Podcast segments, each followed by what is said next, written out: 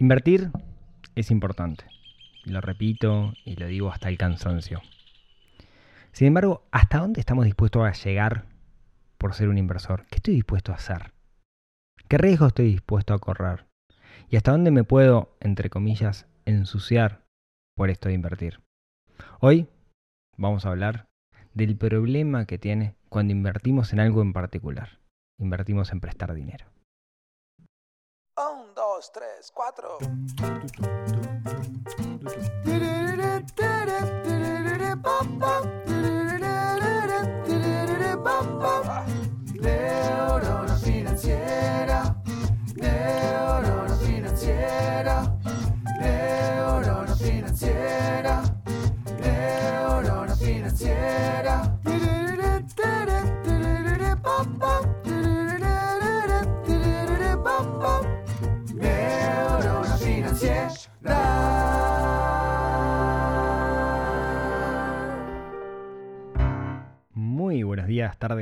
Noches para todos. Bienvenidos a un nuevo episodio del podcast de Neurona Financiera. Mi nombre es Rodrigo Álvarez y como cada miércoles venimos a, a charlar de un tema relacionado con dinero. Un tema que de alguna manera nos ayude a que el dinero sea una herramienta para que seamos personas más felices y no que sea un problema. Y justamente de eso quiero hablar hoy. Quiero hablar de, de cuando el dinero se transforma en un problema. Em, hoy, hoy voy a charlar, vamos a charlar de inversiones. En particular, vamos a charlar de una inversión que está relacionada con prestar dinero. Y vamos a charlar qué pasa cuando, cuando sale mal. Para eso, déjenme contarles una historia. Yo tengo un mentor, tengo varios mentores en la vida. No, un mentor que, que tipo maestro discípulo, ¿no? Que, oh, este es mi mentor, ven, acompáñame que te enseñaré cosas. Sino una persona con la cual trabajé muchos años, tuve la oportunidad de compartir muchísimo tiempo y es alguien que yo considero muy exitoso en muchos aspectos de su vida. Esta persona, Ricardo se llama, ha hecho mucho dinero. Y, y un día charlando con él me dijo, mira, la forma más sencilla que tenés de hacer dinero es prestar dinero. Y tiene, tiene, mucho sentido y creo que es verdad hasta ahí, y justamente de eso vamos a hablar hoy, lo que, lo que Ricardo me decía. ¿Qué se refiere esto? Hay gente que tiene necesidad de dinero, que en un momento dado de la historia no lo tiene, otra persona tiene dinero y se lo, se lo presta. Y le cobra una comisión, y ahí está la ganancia. Básicamente es el negocio que tienen los bancos cuando dan préstamos, es el negocio que tienen las financieras. Eh, claro, la particularidad es que los bancos, el dinero que prestan no es dinero del banco, es dinero de los otros ahorristas. O sea, la cantidad de dinero que tiene el banco sumada no es igual a la cantidad de dinero que tienen todas las personas que están adentro del banco sus depósitos, porque mucho de ese dinero lo tienen trabajando, se lo prestaron a otras personas. No así las financieras, que en realidad sacan el dinero de otro lado, no importa. Cuestión que el negocio de prestar plata es un negocio redituable. Basta ver la televisión en horario pico y vamos a ver muchísimos comerciales de estas empresas que se dedican a prestar dinero. Basta darse una vuelta por la avenida principal de cada ciudad o cada pueblo del interior y es probable que encontremos muchas de estas empresas que se dedican a prestar dinero. Prestar dinero es un negocio redituable. ¿Quién va a buscar dinero? ¿Quién va a pedir prestado dinero? Bueno, tenemos que entender que dependiendo cuál sea la organización, va a ser la persona que va a ir a buscar ese dinero, ¿no? En términos generales, cuanto menos esté involucrado en el sistema, menos voy a, eh, perdón, más me van a cobrar de intereses, más me van a cobrar por prestarme dineros. O sea, hay gente o empresas que están excluidas del sistema bancario, por ejemplo, por, por H por B, es probable que los bancos no le presten dinero y tenga que ir a un plan B. Que un plan B puede ser alguien que se dedica a prestar dinero, le hace una financiera o un prestamista. También puede ser empresas que de alguna manera no pueden acceder al sistema financiero, no porque no estén en el sistema, sino porque eventualmente su calificación crediticia es muy mala. ¿sí? O eventualmente quizás alguien pueda ir porque diga, bueno, capaz que consigo de alguna manera una tasa o un plazo o alguna condición distinta a la que me puede dar el sistema financiero. La cuestión es que muchas personas van a buscar dinero a gente que les pueda prestar dinero. Y ahí es donde está el, el negocio. que es un negocio que es legal, yo puedo prestar dinero y cobrar por ello, siempre y cuando no sea mi actividad principal y siempre y cuando pague impuestos. Eso es impuestos, en el caso de Uruguay, y RPF sobre las ganancias de, esa, colocación de alguna manera, y de ese préstamo que yo doy. ¿Cuáles son los mecanismos por los cuales eh, se, se, puede hacer esto? Bueno, son varios. Uno, que lo hablábamos en su momento, por ejemplo, son los cheques. ¿no? Eh, una empresa una pyme usualmente, un proveedor le paga con un cheque a 60 días, un cheque diferido, necesita el dinero ya, entonces lo que hace es descontar ese cheque. Puedo ir yo, Rodrigo, comprar ese cheque por menos dinero del que vale y cobrarlo en un periodo de tiempo. Y ahí podemos hablar nuevamente de mis finanzas o mi cheque que se dedica justamente a hacer esa intermediación. Podemos ponernos un poquito más grises y también existe el concepto del autodescuento. Yo soy una empresa no tengo plata, necesito plata, o soy una persona física que tiene una chequera, hago un cheque a 90 días por 100 mil pesos y te lo vendo por 90 mil pesos. Tengo 90 mil pesos hoy y en 90 días vos vas a cobrar 100 mil pesos y ahí está la ganancia del, inversor. Existen otros mecanismos por los cuales prestar dinero, con garantía, sin garantía, con un pagaré, un contrato o simplemente de palabra que usualmente se hace con amigos y con familia. ¿Es un mecanismo de inversión? Sí, es un mecanismo de inversión. ¿Es redituable? En el largo plazo y con volumen de operaciones, es redituable. Hay gente que lo hace y la verdad que le sale muy bien, que, es un negocio para ellos esto. Que, son los dueños de las financieras, financieras grandes, financieras pequeñas, etc. Pero hay gente que lo hace y le sale bien. ¿no? De hecho, en la comunidad del Club del Inversor hay muchas personas que lo hacen y, y les sale bien. ¿sí? Visto de afuera, parece que es algo sencillo. Yo te presto dinero, después me pagas el dinero, somos todos felices. ¿sí? Pero la realidad es que no lo es. La realidad es que las personas que les sale bien tienen una expertise en muchos aspectos que vamos a hablar ahora. ¿sí? Eh, ¿Por qué digo esto? Porque es muy fácil cuando vemos a alguien al lado que hace algo, pensar que nosotros lo podemos hacer igual o que es algo sencillo. Tenemos una especie de sesgo cognitivo, donde algo que vemos como algo cotidiano, consideramos que es fácil, porque parece fácil, pero cuando nos metemos, nos damos cuenta que es algo sumamente difícil. Bien. También en esta, en esta práctica de, de, de alguna manera de, de, prestar dinero, no quiere decir que tengamos que poner un cartel en la puerta de nuestra casa que diga se presta dinero. O no quiere decir que tengamos que tener una financiera. Ahí es donde entran a jugar los intermediarios. Llámese mi finanzas o mi cheque, llámese Prestama, hipoteca, Hipotecalo, Winans, eh, Presta, etcétera, que son empresas que justamente, Mercury, otra, no ponerle, son empresas que justamente lo que hacen es captan inversores para prestar dinero. Bien, entonces se ve, porque cuando estas empresas te venden las oportunidades, se ve como algo seguro. Se ve como algo de que, bueno, acá es, esto es, un gran negocio, en un mundo de tasas bajas, donde nadie presta dinero eh, a personas, vos vas a prestar dinero, puedes cobrar buena rentabilidad, porque esa persona de alguna manera no puede ir al otro lado, entonces viene contigo, esto es jugar y cobrar. Y los intermediarios usualmente te lo venden así, porque ese es su negocio. Su negocio es venderte que vos seas un inversor, para, porque ellos tienen que conseguir inversor y tienen que conseguir gente que pida prestado dinero y muerden en el medio de los dos lados. Lo que tenemos que entender, y, este post es medio catarsis, lo admito, lo que tenemos que entender es que cuando prestamos dinero, cuando nosotros nos metemos en el lado de la inversión de prestar dinero, hay un porcentaje que no te va a pagar. Hay un porcentaje que te va a dejar adentro. Que le vas a tener que perseguir o vas a tener que hacer cosas para cobrar. ¿Qué pasa? Cuando nosotros Partimos de la base de que, uy, mirá, esto es fácil, porque tengo a fulano sentado al lado que lo hace, y desconocemos en realidad cómo es la operativa de fulano, pero pensamos que es algo sencillo. Lo que tenemos que entender que las personas que hacen esto de manera profesional o pseudo profesional tienen 300 oportunidades abiertas, tienen 100 oportunidades abiertas, no le prestan a uno todo su capital, les prestan un porcentaje de su capital a muchísimos. De esa manera lo que hacen es disminuir el riesgo, porque algo que saben es que algunas personas no les van a pagar.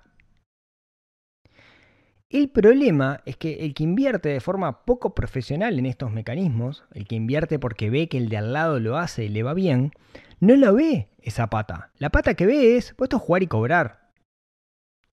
Entonces no es que tenga tampoco muchas oportunidades. De repente tiene una, dos, donde está todo su dinero y todo su capital de inversión, lo conozca en esto pensando que es algo de bajo riesgo, cuando es algo de riesgo enorme.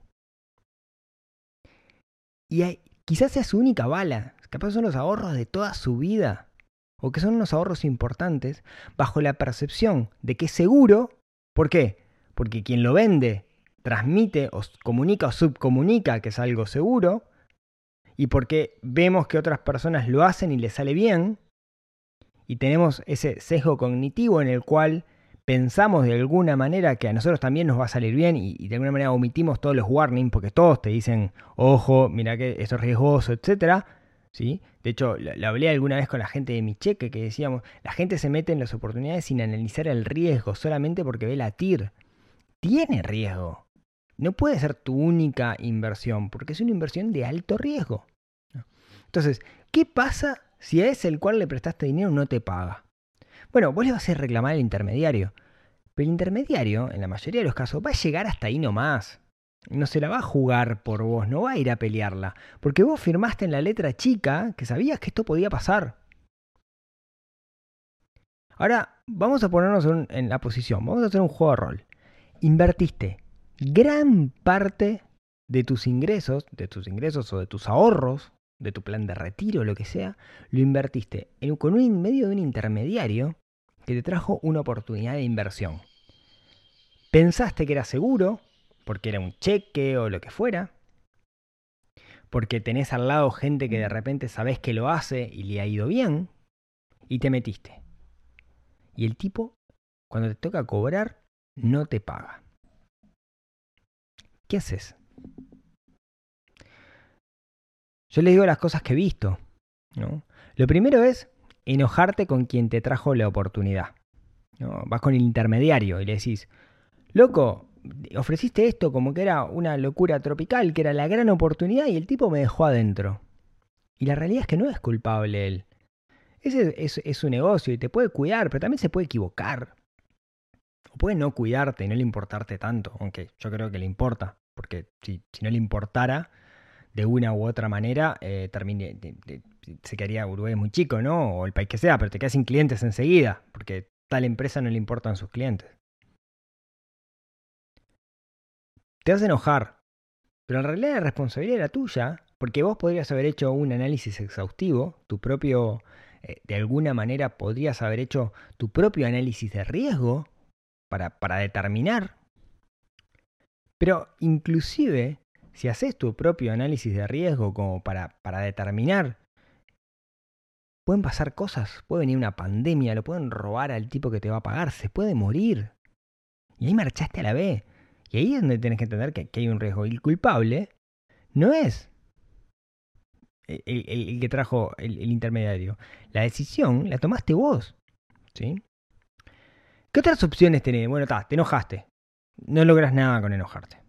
¿Ah? Como siempre, al pedo. Enojarse, ¿no? La otra es decir, bueno, voy a tomar acciones legales. Yo tengo un certificado, tengo un cheque, tengo un pagaré, tengo lo que sea, te voy a hacer un juicio. ¿Está? Es válido, totalmente. Pero lo que tenemos que entender que es un proceso largo, caro, tedioso, estresante, que implica abogados, que implica ir al juzgado, etcétera, etcétera, etcétera. Es largo y es estresante. ¿Por qué hicimos todo esto? Hicimos todo esto porque queremos que la plata genere plata para vivir una vida más tranquila. No lo estamos logrando. ¿Qué otra cosa puedes hacer? Y esto lo he visto lamentablemente.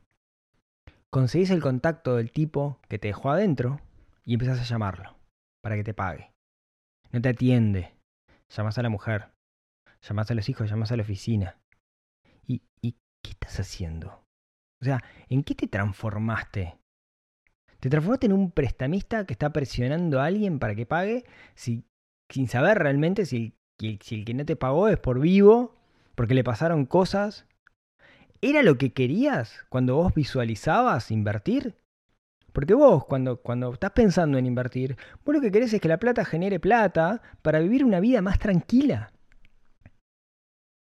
Y asumiste un riesgo y hoy te estás comiendo ese riesgo y todo lo contrario, estás mega estresado porque no tenés esa vida tranquila. ¿Sí? Lo que tenemos que entender es que las personas que saben hacer esto, los profesionales, los que viven de prestar dinero, nunca van al conflicto. Lo que van es a la negociación. Y saben que aquello que podía estar un año en pagarles, de repente van a ser dos, de repente van a ser tres, o de repente van a ser diez, o eventualmente va a ser nunca. Pero lo saben. Y están bien con eso. No se van a quedar sin dormir, porque tienen un portafolio de inversiones en estas cosas sumamente balanceado. En el sentido de que está muy diversificado. Le han prestado muchas personas. Y si uno los deja adentro, van a seguir comiendo, van a seguir teniendo su plan de retiro, porque es parte de las reglas. Y si en en un año, le van a pagar en cinco años, no pasa nada, porque ellos lo saben. Pero la mayoría que hacen esto no tienen este tema tan claro. Y como no tienen tan claro, lo que hacen es meterse en un mundo de estrés. Aquellos que son profesionales de alguna manera ya se transformaron en esa clase de personas que pueden perseguir al otro para negociar para que les pague. ¿Vale la pena ser así? Bueno, dependerá de los valores de cada uno. Claramente en mi caso no, no vale la pena. Pero dependerá de cada uno y, esto no es un juicio de valor. No, no digo ni que sea ni bueno ni malo. Si yo analizo cuáles son mis valores, las cosas en las cuales gira mi vida, para mí lo que es sumamente importante es la tranquilidad y me estoy si me meto en algo de esto, me estoy metiendo en algo que, sé que puede afectar esa tranquilidad. Yo no quiero presionar a alguien para que me pague, porque no soy yo. No quiero transformarme en alguien que no soy yo. Yo invierto para tener una vida tranquila. Y no quiero que la inversión me genere una vida de caos. Lo digo siempre, lo repito ahora. Hay que invertir. ¿Sí? Sin duda tenemos que invertir. Eh, invertir es lo que nos va a asegurar una buena jubilación. Es lo que nos va a asegurar un futuro. Es lo que eventualmente nos puede dar la libertad financiera si somos muy buenos y arrancamos lo suficientemente temprano. Ahora, ¿vale la pena por unos puntos más de rentabilidad pasar por todo esto? Para algunos lo vale. Está bien. Para otros, que son como yo, no lo vale. ¿Sí? No vale tener que llamar a alguien a las 10 de la noche a la casa para que esa persona me atienda a las 10 de la noche para decirle, vos me debes plata. Jamás. No lo vale. Tengamos mucho cuidado en las cosas en las cuales invertimos. Porque sin darnos cuenta, muy despacito, sin querer, nos puede transformar en un, nos puede llevar a un lugar en el cual no queremos estar nos puede llevar a un lugar en el cual nos sintamos incómodos, pero como va a ser poquito a poquito, nos vamos a terminar acostumbrando. La idea de invertir, la idea de las finanzas personales, la idea de la educación financiera, la idea de neurona financiera, es poner el dinero a nuestro servicio.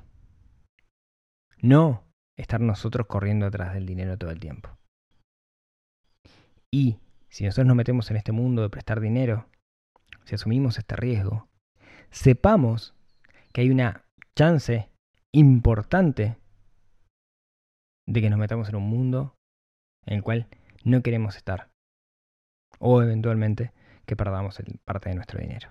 Entonces, no nos creamos que somos profesionales de las inversiones porque compramos tres cheques y cobramos los tres. No es tan sencillo. Ojo, las inversiones tienen un lado oscuro y no queremos estar en ese lado oscuro. Porque después que te metes ahí, es muy difícil que salgas. Una vez, otro de mis grandes mentores, Gonzalo, había perdido mucho dinero en algo y no lo había reclamado. Y le pregunté, Gonzalo, pero vos perdiste un montón de dinero. Y me dijo, sí, Rodrigo, perdí un montón de dinero. Pero yo todas las noches me acuesto en la cama, pongo la cabeza en la almohada y duermo muy tranquilo. ¿Y sabes qué? Eso, eso no hay dinero que lo pueda comprar. Muchas gracias por escucharme hasta acá. Este es un episodio tipo, tipo catarsis, porque mm, nada, he, vivido unas historias cercanas que me parecía que, valía la pena hacer esta, estas aclaraciones, porque no quiero que la gente pase por esto. Definitivamente no quiero que la gente pase por esto. Y que no se transforme en algo que, que- que después no tiene vuelta atrás. Les mando un abrazo a todos. Eh, gracias por, por escucharme en este episodio que salió medio extraño. eh, pero bueno, muchas gracias. Eh, como siempre, con algo más pum para arriba, se los prometo. Si tienen ganas, nos vemos, nos hablamos, nos escuchamos el próximo miércoles en otro episodio que ayude a desarrollar esa neurona financiera que tenemos un poquito dormida, aunque a veces la usamos mal y nos matamos estas macanas, estos errores grosos. y que tenemos que despertar para, como decía al principio, ser personas más felices. El dinero a nuestro servicio para ser más felices. Se puede. De eso se trata. Les mando un abrazo a todos y que tengan una excelente semana. Nos vemos el próximo miércoles. Chau, chau.